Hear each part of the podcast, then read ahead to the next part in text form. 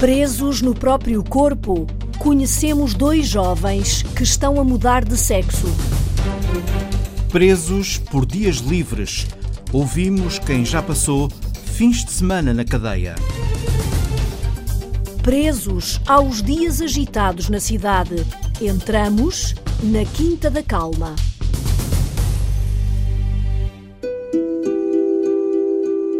Sentiam o corpo errado Daniel e Micael são dois dos jovens portugueses que quiseram mudar de sexo.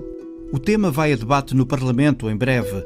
Há propostas do Governo, do Bloco de Esquerda e do PAN para que a mudança no registro civil possa acontecer logo aos 16 anos.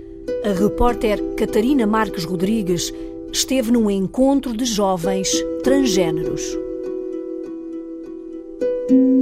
Eu lembro-me de ver o meu peito crescer uh, ficar com mamas, pronto, e pensar só, não, porque é que isto está aqui? Eu estava tão bem antes, porque é que isto está aqui? Eu nunca me imaginei como mulher. Tinha uma espécie de um ritual todas as noites, que era imaginar-me o dia como se eu fosse um rapaz.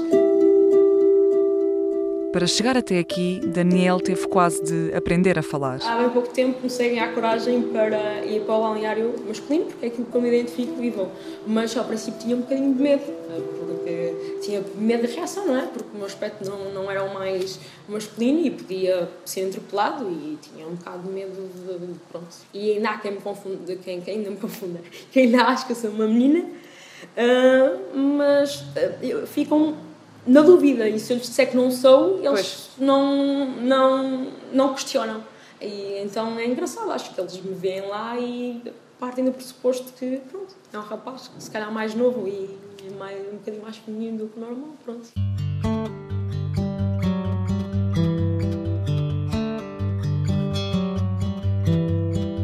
Daniel teve de perder o medo de se afirmar. Nasceu menina, mas sempre se sentiu rapaz. Daniel é um rapaz trans. É a conclusão de uma série de sinais. Desde achar que me ia crescer um pênis quando era pequeno e dizer isso à minha família.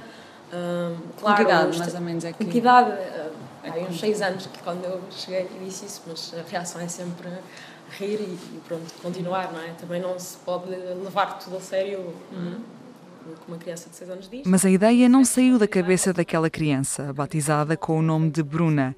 Tinham-lhe dado o corpo errado. Penso que a uma certa altura hum, eu exteriorizei para uma colega de escola, qualquer coisa do género, que queria ser rapaz, era o que eu dizia na altura. E que idade tinhas aí também? Provavelmente 7, 8.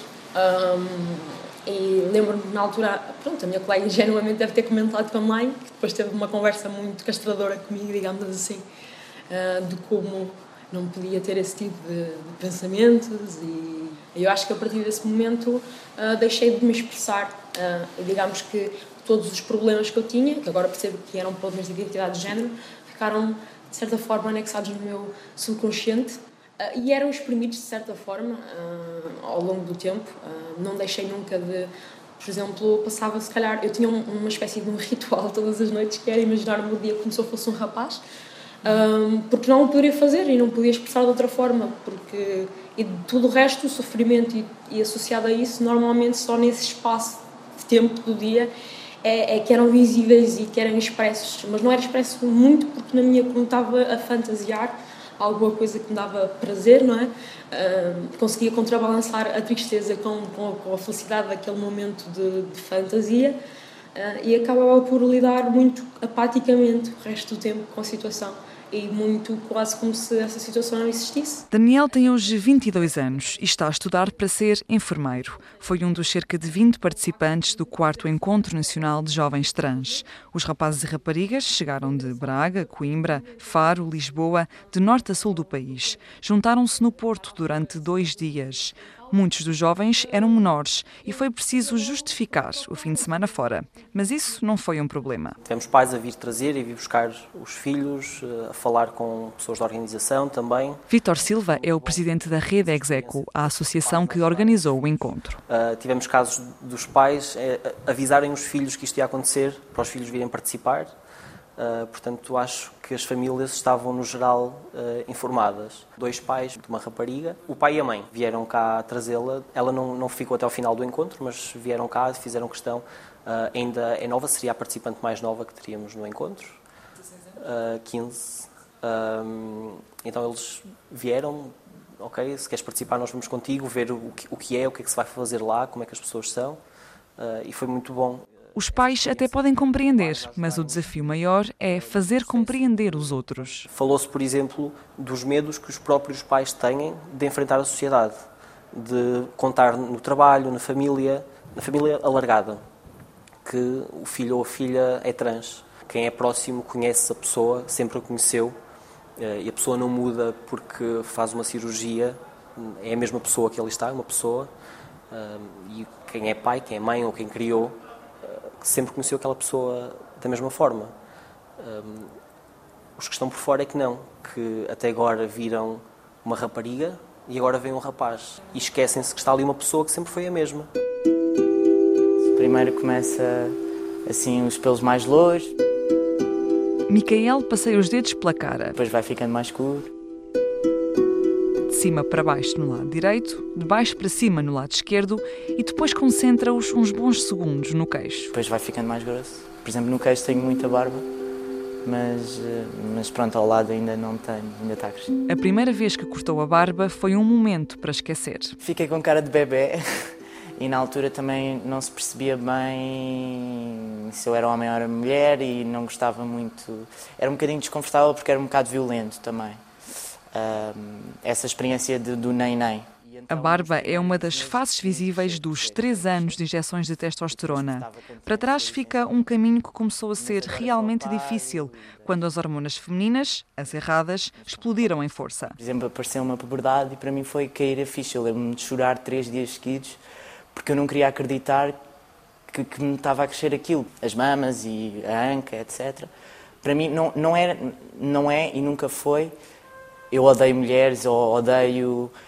É, é, odeio ser mulher naquele sentido mais.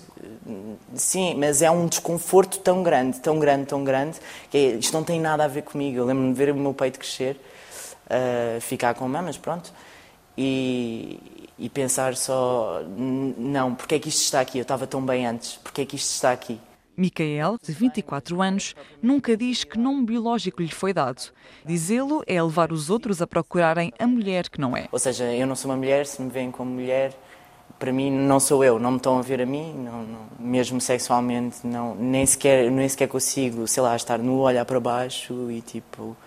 É, é desconfortável, é, não é isto. A mudança de nome e género no registro civil já está feita e nunca teve dúvidas. Eu nunca me imaginei como mulher por exemplo, é aquelas coisas de ah, o que é que tu fazias quando tivesses, sei lá, 25 anos, 26 anos. Eu não imaginava, eu era criança para sempre, ou então uh, era uma visão idealizada. Se fosse homem seria muito giro. Mas depois é um bocado, ok, não é possível porque nunca ouvi falar, não sei. Um... Micael nunca se escondeu. Eu tive a estudar e a trabalhar quando ainda não tinha o nome mudado e já tomava testosterona. Apresentava-me como Micael, e depois chegavam lá, eles pediam o meu bilhete de identidade e eu mostrava e diziam: Ah, ok, mas não estou a compreender. Tive pessoas no, no, no trabalho a perguntarem-me logo uh, que cirurgias genitais é que fizeram. Que é uma, coisa, é, é uma questão interessante porque não é uma questão que qualquer outra pessoa faria, uma pessoa que não é trans. Ou seja, é mesmo aquela coisa de somos trans, então vou perguntar aos genitais. Portanto, já mudei o meu nome, também mudei na faculdade, portanto, eu passei metade dos, dos registros estão com o outro nome, com o nome feminino, uh, e só consegui agora a metade do, do semestre mudar. Uh, e então era muito complicado porque pessoas viam aquele nome na lista, não é, das notas, e eu, pronto, feliz ou infelizmente, sempre tive assim notas um bocadinho altas. Então, quem é a pessoa que tem 18? Quem é a pessoa que tem 17? E quem é esta pessoa? E eu, tipo, nem, não sou eu, não sou eu, nem sequer vou levantar a voz. Micael está muito à vontade. Ri-se durante a entrevista, fala muito com as mãos e com os olhos, balança-se na cadeira, entusiasma-se. Os olhos baixam na altura de falar dos pais. Foi um, um pouco complicado. Um, os meus pais tiveram alguma dificuldade em, em aceitar. Um, primeiro que eu, que eu namorava uma rapariga. Um, isso foi um pouco complicado. Uh, e era aquela questão de é uma fase, isso vai passar. Eu dizer, eu sinto-me um bocado rapaz. Não, é um bocadinho como se eu fosse, entre aspas, a louca. A louca nesse sentido, sei lá, quase jocoso da coisa, não?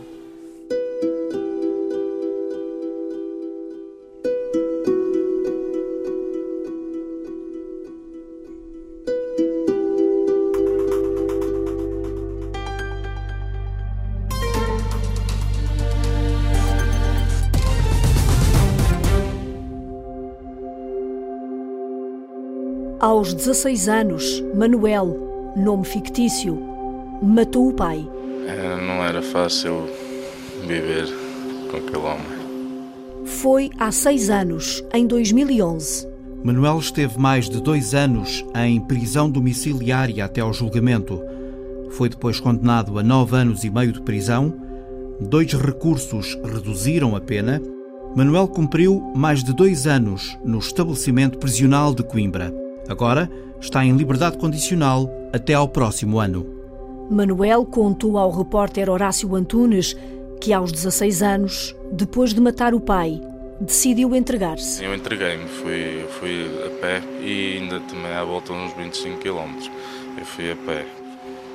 As coisas podiam ter sido muito diferentes, é claro, mas a pessoa, quando está de cabeça quente, às vezes não pensa. É, mas Hoje em dia também sei que estou melhor, tanto eu como a minha família, os meus irmãos e a minha mãe. Infelizmente também sofreu muito. Como é que olha para trás, para essa altura? O que é que sente? Alívio.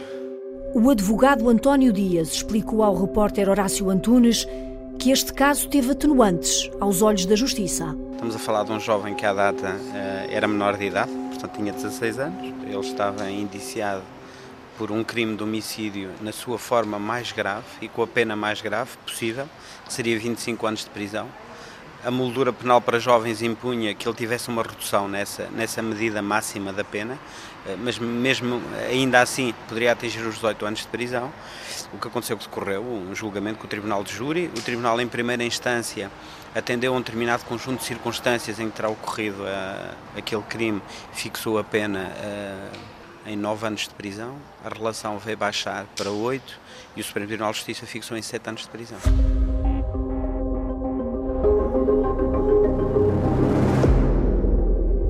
Consegue definir o que é estar preso? Não é agradável, tanto que eu, quando cheguei ao APC, a primeira semana eu não saí da cela.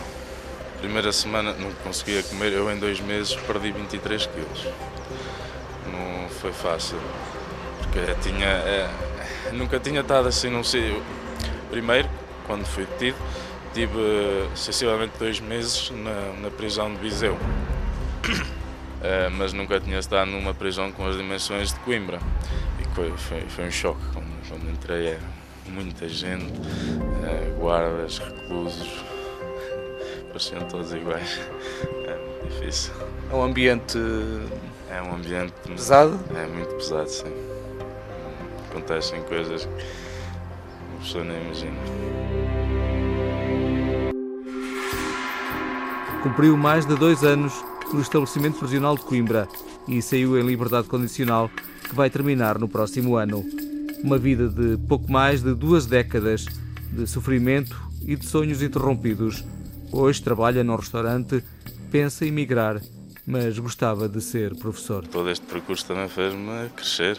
A família uh, continua a dar apoio? Senti muito apoio, sim, senti muito apoio. Nunca ninguém me deixou ir abaixo. Portanto, houve uma ajuda muito grande da parte da família materna. A segunda ajuda foi uma ajuda muito grande da parte da autarquia, que juntamente com a escola estabeleceram um percurso de vida para o jovem, ou seja, permitiu-se que ele rapidamente regressasse a casa e regressasse àquilo que era o normal da sua vida no dia a dia para um jovem com 16 anos. Tinha um horário marcado, de manhã saía àquela hora e depois ah, no fim da escola tinha outra hora para estar em casa, senão aquilo dava sinal para eles. Estive num curso de hotelaria, uh, fiz o décimo primeiro, mas depois uh, foi quando eu fui para Coimbra, não pude concluir. Ainda tenho esse sonho de estudar e seguir e tirar um curso de. Eu gosto de línguas, estava tá, a perceber, não sei, gostava de ensinar. Eu por acaso gostava de ser professor ou língua portuguesa ou assim, alguma coisa. Eu gostava, pronto, é um gosto, não sei. Gostava mesmo era de ir para o estrangeiro, ver o mundo também. O que é que faz no, no restaurante? É, eu sou empregado de mesa. Não foi fácil arranjar emprego? Não, não, não é fácil. Tanto que eu aqui, pelo menos na, aqui nesta zona, nunca pensei, porque pronto, é aquele meio pequeno onde tudo aconteceu. Graças a Deus, tive sorte. Quando acontece um crime violento como este um crime grave, normalmente, muitas das vezes e grande parte das vezes, leva a que a família tenha que emigrar dali para outra localidade. Neste caso, não. Portanto, o que aconteceu foi uma, no fundo, não obstante censurar, e naturalmente eh, trata-se de um crime grave que merecia sempre as censuras e os reparos próprios disso, mas não houve hostilização e houve uma compreensão muito grande e as pessoas continuaram inseridas na própria comunidade não há nada como a liberdade. Estar aqui assim numa esplanada, sabe tão bem.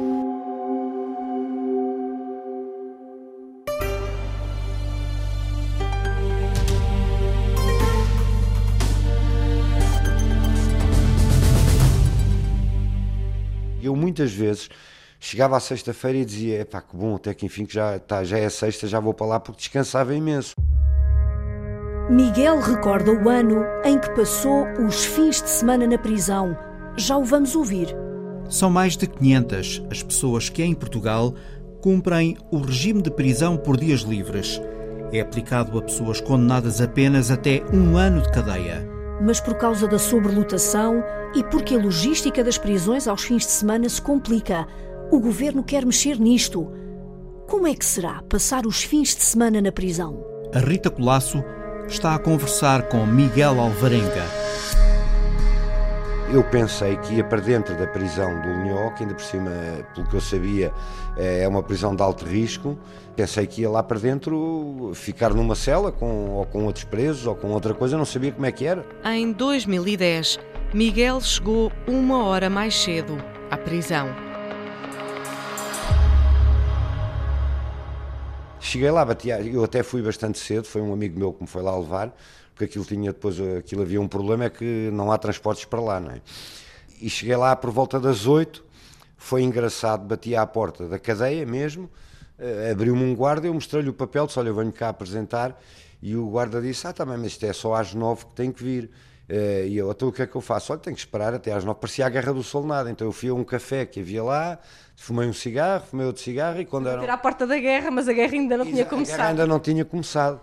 E então começou, passado uma hora, apresentei-me. E então no primeiro dia uh, é assim um bocadinho mais demorado, porque tem que se entrar dentro da cadeia, uh, ir tirar aquelas selfies fotografias com a cara de frente e de lado.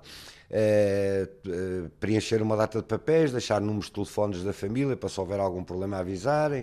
Uh, e eu perguntei, eu perguntei aos guardas e, e disse: olha, veja lá em que cela ou o que é que me põe, porque eu sou jornalista, não, não matei ninguém, não vim aqui só para cumprir isto um, um crime de imprensa, portanto vejam lá onde é que põe. E o guarda disse-me assim: ah, fique descansado, o senhor vai ali para a casa do Big Brother. Miguel tinha 53 anos. Então, eu chamo Miguel Alvarenga, tenho 58 anos e fiz no ano passado 40 anos de jornalismo. Comecei em 1976 no Diabo, estive lá há cerca de 15 anos, com um interregno em que estive 3 anos no Semanário Rua, em 1977.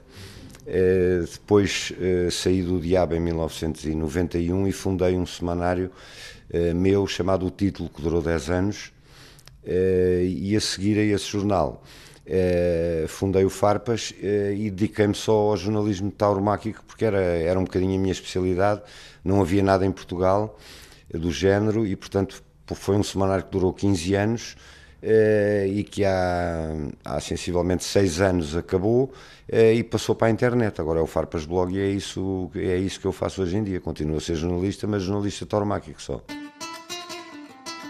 foi uma farpa lançada num artigo que levou Miguel Alvarenga à prisão. Que dizia respeito a um, a um desentendido um, entre dois criadores de cavalos é, que tinham andado à pancada num picadeiro e tal. Um deles sentiu-se prejudicado com esse, com esse artigo, se calhar com razão. O artigo não foi escrito por mim, foi escrito por um colaborador do jornal, mas não estava assinado. É, o processo foi instaurado, eu fui ouvido na polícia e não, uh, não denunciei o autor, assumi eu as culpas como diretor do jornal. Quando chegou a acusação, eu guardei numa gaveta, não levei ao meu advogado nem nada. Pensei, ah, isto não tem problema nenhum, tendo em conta o currículo que eu tinha já de processo e a falta de respeito para com o tribunal por não ter comparecido, 10 meses de cadeia efetiva. E então recorremos para a relação e eles na relação foram muito simpáticos e substituíram-me a pena de 10 meses em o equivalente a isso, que é 54 fins de semana, nem sabia o que isso era. Uh, depois... Que é chamada prisão por dias livres? Exatamente, é o PDL. Portanto, eu entrava às 9 horas da manhã de sábado no Linhó e saía às 9 da noite de domingo. Foi assim durante um ano entre 2010 e 2011, os fins de semana foram passados na cadeia do Linhó, Conselho de Cascais. Que era um pavilhão exatamente igual à casa do Big Brother, um pavilhão enorme com um LCD na parede, podia-se ver a televisão, com, com micro-ondas, com frigorífico, com uma mesa de bilhar, não é de bilhar, de matraquilhos, uma data de mesas e depois tinha 10 quartos não tinha grades, aquilo não parecia nada uma, uma prisão. Tinha um jardim cá fora, podíamos andar no jardim. Quando cheguei à casa, perguntaram-me logo assim: então, uh, quantos graus de álcool é que tinhas? E eu, graus de álcool?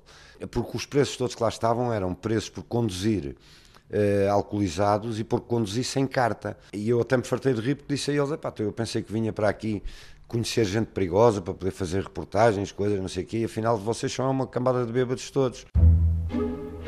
Recluso 659, Miguel era quase sempre o primeiro a chegar ao sábado. E eu muitas vezes chegava à sexta-feira e dizia: pá, que bom, até que enfim já, tá, já é sexta, já vou para lá porque descansava imenso. Fartei-me de ler, de reler livros que eu já tinha lido, levava.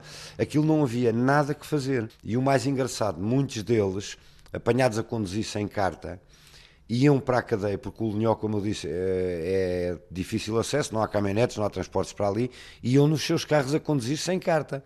Quer dizer, os próprios guardas diziam, para qualquer dia a gente avisa a GNR, fazem aqui uma operação stop à saída, quando vocês saem vão todos presos outra vez, por continuar, portanto eu penso que ali não se aprende nada, não, uh, não, não há nada didático, não, uh, eles vão lá para cumprir aquela pena, mas depois saem e continua tudo igual, não é? Atualmente, em Portugal, 529 pessoas cumprem prisão por dias livres.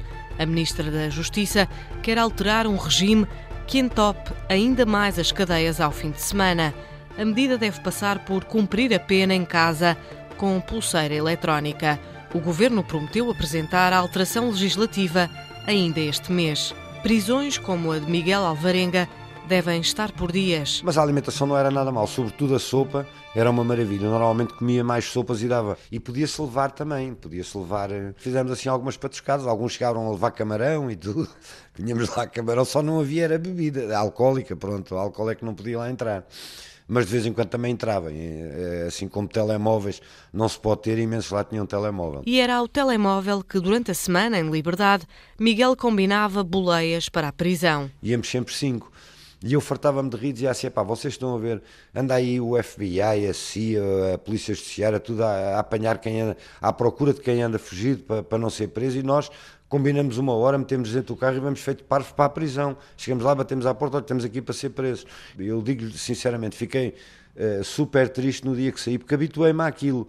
E no sábado seguinte, meti-me na minha moto e fui lá às 8 da manhã e ainda fui para aí dois ou três sábados. Fui lá ter com eles, tomar um café ali com eles e estar ali com eles. E os guardas até viam-me dizer: Então você gostou tanto disto, não, não se quer estar, ver se vem para cá outra vez, ou não sei o quê. Mas foi. Portanto, acabou por ser uma experiência gira, não, nada traumatizante.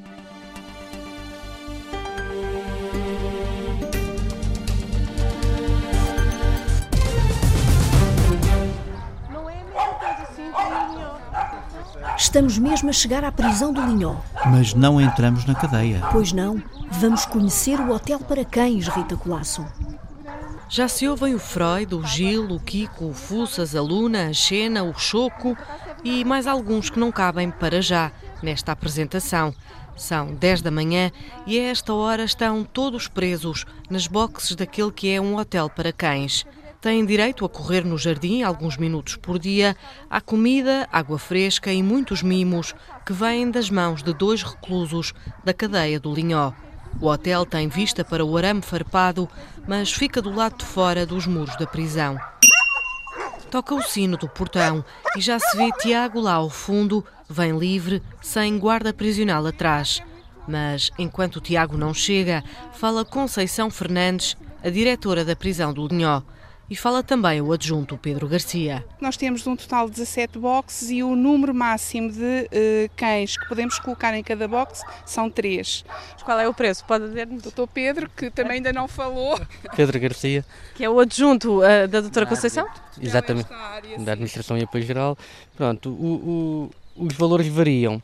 Variam consoante o número de, de cães por box e a alimentação. Se a alimentação é fornecida pelo hotel, tem um valor para cão de 9,30€ por dia. Se a, alimentação, se é o dono a fornecer a alimentação, o valor baixa um bocadinho e, e a diária são 8,80€. As pessoas que queiram vir aqui deixar os cães, uh, portanto não têm que entrar no estabelecimento prisional, têm que deixar a identificação em algum lado? Portanto, elas podem nos contactar ou através dos nossos e-mails ou mesmo através de telefone e normalmente o contacto faz-se com os serviços económicos do estabelecimento. Bom dia. Muito bom dia. Tiago abre o portão. Está preso há três anos no Linhó e só falta um ano para a liberdade. Não revela o crime que o trouxe aqui, mas aceita ser o Cicerone do Hotel para Cães. Um espaço onde se sente um pouco mais livre. É diferente, estando aqui fora, lidar com, com animais que sempre gostei e é um passatempo bom. Pois é sempre de manhã, abrimos sempre um a um, os cães, limpamos as boxes e ao final do dia passeamos todos, brincamos com eles, escovamos e depois ao final, ao final da manhã às 11h30 damos a alimentação e, e composta pela ração e a água e à tarde a mesma coisa. E eles, portanto, vêm passear aqui Sempre à rua? aqui, abertos, tranquilos. Pronto, quando vêm cá a primeira vez, há cães que ficam muito resistentes, eh, ficam às, eh, às, eh, com, com, com a situação do dono de se ir embora e ficam sempre receosos, mas a gente tenta sempre os tratar bem. Andamos a passear com eles o primeiro dia com a trela, quando são cães assim mais, mais difíceis. Passeamos com eles, damos aquele carinho para eles verem que a gente está a fazer bem a eles, que estamos, estamos a os alimentar, estamos ali para estar com eles e depois largamos, ficam aqui à vontade, é só chamar eles rapidamente entra para dentro da boxe e, e é um hábito depois constante com eles. Eu quero apresentar-me aqui os cães que estão nesta altura. Temos o Freud, já vi aqui, não é? Portanto, e o Kiko. O Kiko. Sim, e o Kiko, aqui estes dois pequenininhos de, de, um, de um casal. Mas são muito traquinas. Este menino, este menino aqui, o Tom, é muito traquino. O latido dos cães, todos em coro, chega a ser ensurdecedor. Os primeiros dias dos cães no hotel não são fáceis, mas Tiago parece compreendê-los como ninguém. Os cães, os cães percebem tudo e percebem as nossas reações, percebem tudo aquilo que, que a gente transmite a eles. Mas aqui neste caso, eles sabem que saem. É? é? diferente, é, é, as coisas não são iguais a nível de nós para eles, de, dali dentro do estabelecimento. Mas a gente sempre, pelo menos quem gosta de cães e sabe que, como é que eles reagem, quem já lidou com eles lá fora sabe precisamente aquilo que eles, que eles estão a sentir quando estão com medo, quando estão com receio. Eu São dois reclusos do estabelecimento prisional que estão aqui diariamente, sim, não é? Sim, sim. Sempre os mesmos? São sempre os mesmos, sim.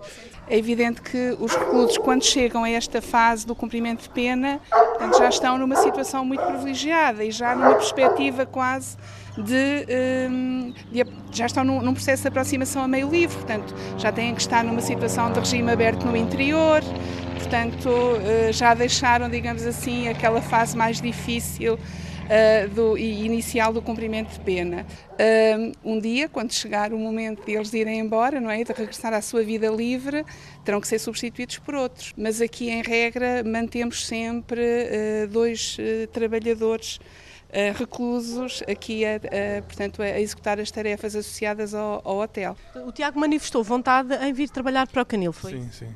E nunca sentiu, da parte das pessoas que vêm aqui deixar os cães, algum receio? Aqui não, aqui nunca senti porque elas sabem distinguir e sabem, e, já, e há muitas pessoas que já vêm aqui há muitos anos, e mesmo aquelas que são a primeira vez, vê-se que não estão, não estão receosas de, de, de, ser um, de ser um recluso. Uh, isso é bom, claro, e a gente também faz para isso, porque um recluso ou uma pessoa que nunca foi presa é igual. A única diferença é que cumpriu aquilo que tinha a cumprir perante a justiça, o seu castigo e e depois foi lá para fora. Tem, há que haver oportunidades para essas pessoas também.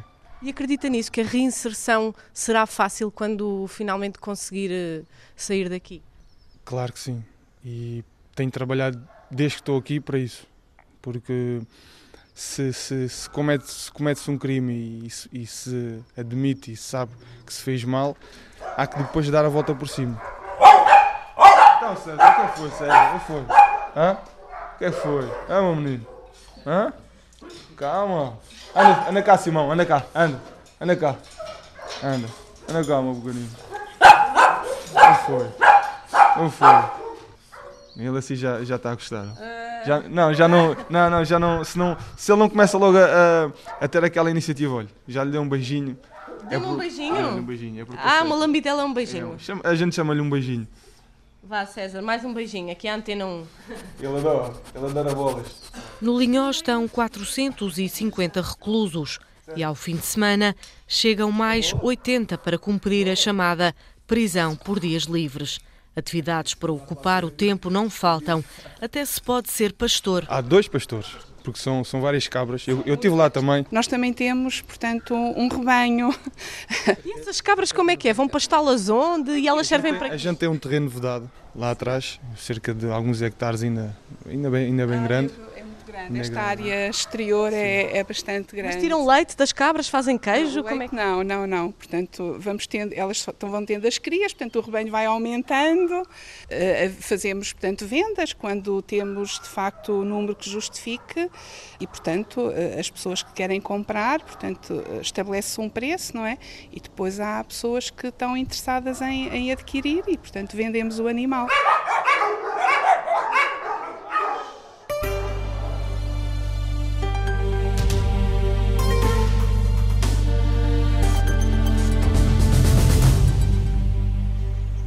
Aqui há gato. Mas, sobretudo, aqui há cão. Estamos no Centro de Reabilitação Animal de Vila Nova de Gaia. Viva, boa tarde. Boa tarde. O meu nome é Miguel Bastos, sou João Geraldo Antena 1. Eh, vim falar com a doutora Helena. Aí em Gaia, Miguel Bastos, os animais não são abatidos. Vais ser guiado nesta visita pela veterinária Helena. Enquanto espero, vou conhecendo a história da princesa. A princesa não tem duas semanas connosco. Ela foi entregue aqui numa segunda, se não estou em erro, e nós viemos buscar na terça. E adaptou-se muito bem connosco, porque ela é extremamente meiga. Hum, eu, quando passei no canil, eh, ela estava assim, a abanar o caminho, eh, aquela posição tipo, leva-me. Eu parei, fiquei ali, fiz uma festinha e houve uma química entre a princesa e eu. E hum, pronto, ficamos. A minha sobrinha entrou para o canil para brincar com ela. Ela teve uma reação de saltou, brincou. Pronto, e nós decidimos: é esta. é esta. E ela foi connosco e adaptou-se muitíssimo bem. As histórias de princesas não variam muito. Nascem belas e ricas, depois acontece uma tragédia, é inevitável, e no fim a história acaba bem. Esta princesa, que não para de cheirar o microfone da Antena 1, tinha uma vida boa, mas os donos tiveram que a entregar. Os donos que a trouxeram, trouxeram o cartão, ela tinha as vacinas em dia, era uma bichinha que estava tratada, portanto, eh, que tínhamos todo o conhecimento dela, inclusivamente os antigos donos trouxeram-lhe o cobertor, trouxeram-lhe os brinquedos, trouxeram a comida dela. Eu acho que ela foi entregue aqui por extrema necessidade. Problemas económicos, imigração, mudança de casa, problemas de saúde, divórcio, são algumas das causas que levam os antigos donos a entregarem os animais de estimação. Outros abandonam-nos simplesmente. Se a dona me estiver a ouvir saber que só passou cá uma noite, está connosco, está a ser bem tratado. Hum, e pronto, apesar da mudança, acho que a princesa teve muita sorte. A princesa é uma estrela, anuncia a veterinária Helena Frias. Ó oh, princesa, olha para mim. É ela, é. É ela, é. Puseram assim um bocado, clarearam um bocadinho com uma luz amarela, mas é ela. Pronto, já és uma estrela da, da, da, da internet. Ser estrela. em média, este espaço acolhe cerca de 100 cães. Gatos são poucos, cerca de 10. Dois estão aqui, no consultório. É verdade, os gatinhos não são exclusivo do Facebook. São mesmo, mesmo muito bebés que têm que tomar banho todos os dias, porque ficam impróprios todos os dias, estão aqui no, no infravermelho, que é para, para terem temperatura corporal mais ou menos constante, porque eles são mesmo pequeninos. Deviam estar com a mãe, mas foram recolhidos sem, sem mãe, sem nada, e vieram para aqui. Isto é quase uma incubadora, não é? É, incubadora de gatinhos. Mas estes vão se safar, estes fartam-se de comer. Deixamos agora o ninho dos gatos e, e vamos até aos aposentos dos caninos. Os animais circulam por um lado e outro e, portanto, são alimentados em separado. E, e são, quando se está a lavar a parte do exterior, eles estão no interior para não ver. Como os cães estão muito agitados com a presença de estranhos, vamos ter que recorrer às maravilhas da técnica. A doutora Helena explica-nos agora que os cães são colocados nesta espécie de bungalows. A construção é em banda, tem espaço interior e exterior e são equipados com bebedores automáticos. Alguns cães gostam de ter cama, outros não. Alguns gostam de estar juntos, outros têm mesmo que estar separados. Alguns até nem se podem ver. Neste caso, existe uma barreira de ciprestes para que não se vejam de um lado para o outro. Entre aspas, vai sair agora, aquela senhora que está lá em cima vai, vai levá-lo, portanto vai ser adotado. Um, e por isso é que está aqui separado, porque já foi vacinado, identificado. O Centro de Reabilitação Animal de Gaia está sempre com lotação esgotada. A capacidade máxima é sempre 90 ou 100, porque estamos sempre em capacidade máxima. por mais que a gente dê muitos animais, entram sempre muitos animais da rua. Em média, são entregues 20 a 30 animais por mês, mas estão sempre a chegar novos animais. O espaço é pouco. O engenheiro António Dias refere que o município está a pensar num novo local com capacidade para acolher 200 a 300 animais. Tem um projeto em mente para, para eh, portanto, mudar o centro para outro local, com outra capacidade. Esperemos que essa situação seja o mais breve possível, se calhar ainda eh, no corrente ano, não sei, mas tudo se encaminha para que de facto seja uma situação de, de, para resolução a curto prazo. O atual governo aprovou uma nova lei que proíbe que espaços como este vulgarmente conhecidos como canis, possam abater os animais. A medida já foi criticada por várias câmaras e até pela Associação Nacional de Municípios. Por outro lado, existem câmaras que não só concordam com a lei, como se anteciparam a ela. É o caso da Câmara de Gaia. Desde 2011 que eh, seguimos essa política, portanto, de não abate. Portanto, estamos há seis anos eh, já com essa prática e, portanto, não, eh, não nos assusta, digamos assim, essa mudança legislativa. Esta tarde, as portas do Centro de Reabilitação Animal de Gaia vão estar novamente abertas para mais uma campanha de adoção. Pode ser que alguns animais arranjem uma casa nova, como o Kiko, que acaba de sair com a nova dona, para inveja de alguns colegas. E os outros meninos estão-se a despedir? É, os outros estão invejosos, é normal. É ciumentos, é normal. Mas pronto, há de chegar a vez deles. Mas ele vai ter, uma, vai ter mais sorte. Vai ter uma casa só para ele. Ainda está meio termelix. Não sabe muito bem o que é que lhe está a acontecer.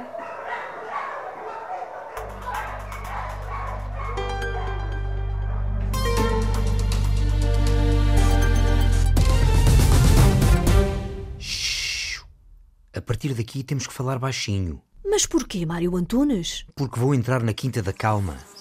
Mas que sítio é esse?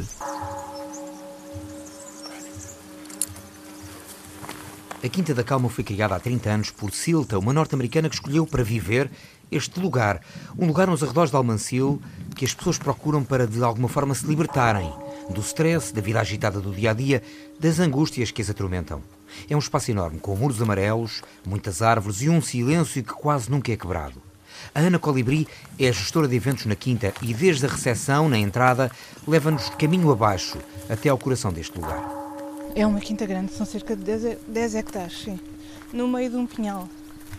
E tudo à volta é, é, é vegetação natural. É incrível que estamos aqui muito pertinho da Nacional 125, que é uma estrada movimentadíssima e quase não se ouve um carro.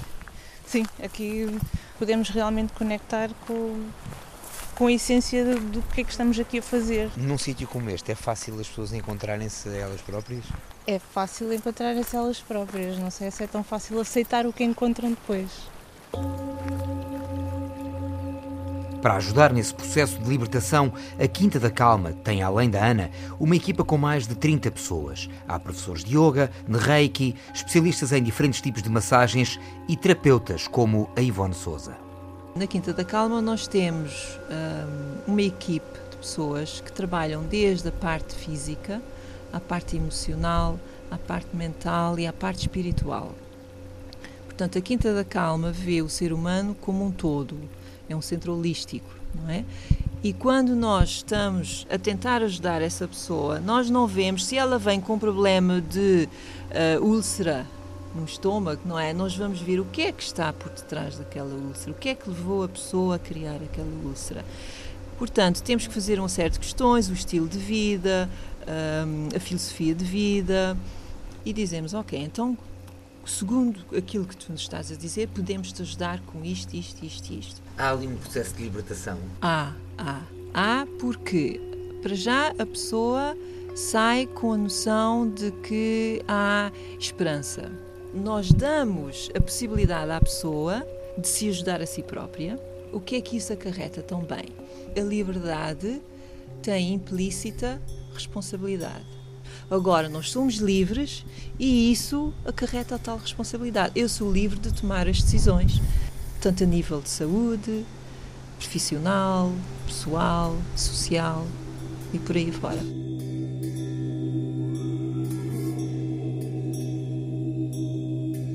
Ivone, natural da ilha de São Miguel nos Açores, veio para a Quinta da Calma há mais de 20 anos.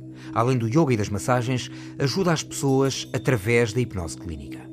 Basicamente, o que nós fazemos com a hipnose clínica é, através de técnicas de indução, de relaxamento, a pessoa fica num relaxamento profundo, o que quer dizer que a parte analítica da mente fica um pouco adormecida. E depois, da pessoa chegar a esse estado, digamos, entramos em contacto com o inconsciente das pessoas, onde estão registadas todas as nossas experiências de vida, uh, com toda a carga emocional. E depois de termos acesso, ou de, de, levarmos a própria pessoa a ter acesso a essa parte dela, é que podemos começar a trabalhar com ela, para ela mudar uh, comportamentos, uh, crenças, tudo, tudo aquilo que a levou a uma forma de estar na vida hoje em dia que ela já não quer.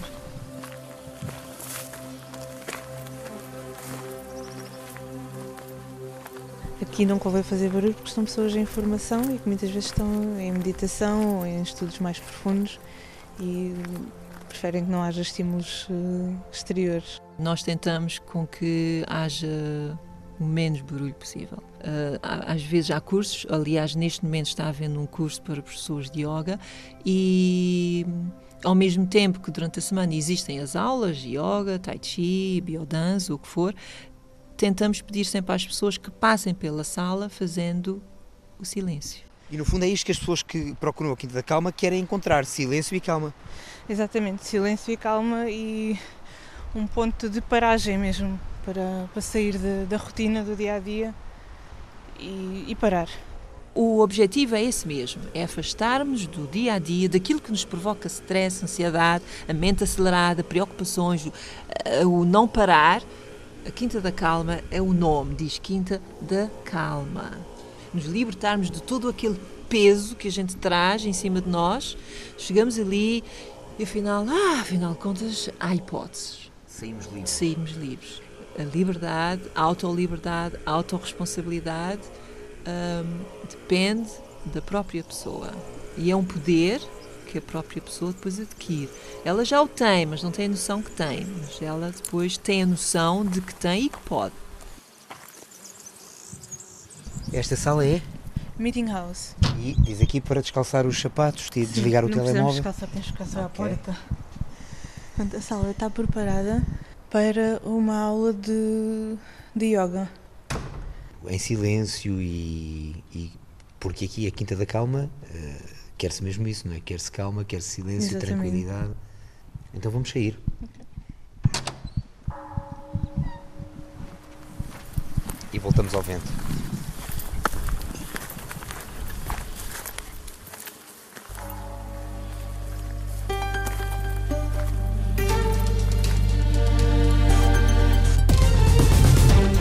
Produção de Rita Colasso e Sandra Henriques.